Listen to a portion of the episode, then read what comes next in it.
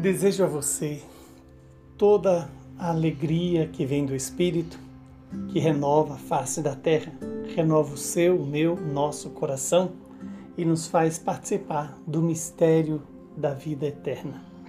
Essa vida eterna que foi colocada em nós pelo batismo e que é gerada em nós a cada vez que escutamos a palavra, alimentamos dos sacramentos e vivemos é, em fraternidade.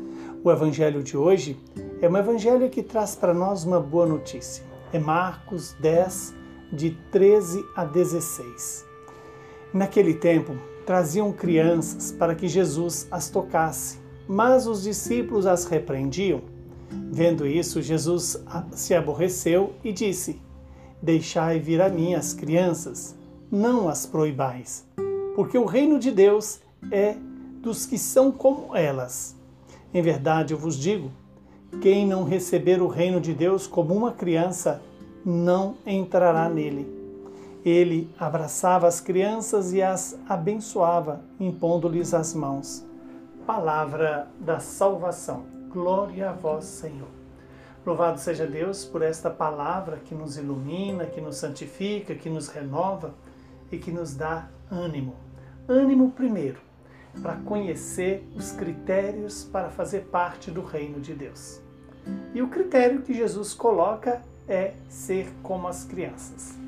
Claro que não se trata de ser uma pessoa infantil no sentido é, afetivo ou psicológico, mas se trata de ter as virtudes das crianças: a confiança, a certeza de que o pai cuida, que o pai protege, que o pai alimenta, o pai e a mãe, a mãe e o pai é, são para a criança o porto seguro. Então hoje o Senhor nos convida: deixai vir a mim as criancinhas, porque delas é o reino dos céus. Fazer-se criança é ter atitude de confiança plena no Pai Nosso. É ter a certeza de que o Deus não nos abandona no meio do caminho, de que Deus é, cuida de nós, não só nos alimentando com a vida e a vida que gera em nós a eternidade. Essa vida que foi dada a nós pelo batismo e que precisa cada dia ser alimentada como a nossa vida biológica, que cada dia precisamos respirar, precisamos nos alimentar, precisamos tomar banho, assim também na nossa vida espiritual, precisamos nos alimentar da palavra de Deus, precisamos receber esse ar do Espírito que nos vem pela oração, pela comunhão eucarística, pela vida de escuta da palavra, pelo amor fraterno.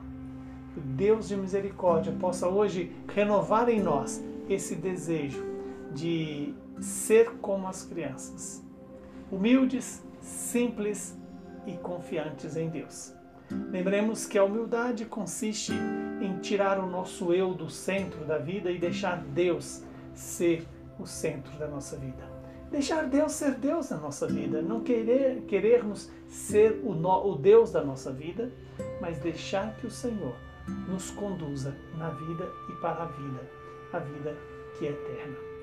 É a simplicidade, que consiste em tirar as coisas do centro da nossa vida e viver na simplicidade que não se deixa escravizar pelas coisas ou governar pelas paixões que a humildade e a simplicidade nos leve ao louvor, à oração cotidiana, a oração que nos renova, que nos alimenta, que nos fortalece, que nos capacita para viver a grande tribulação.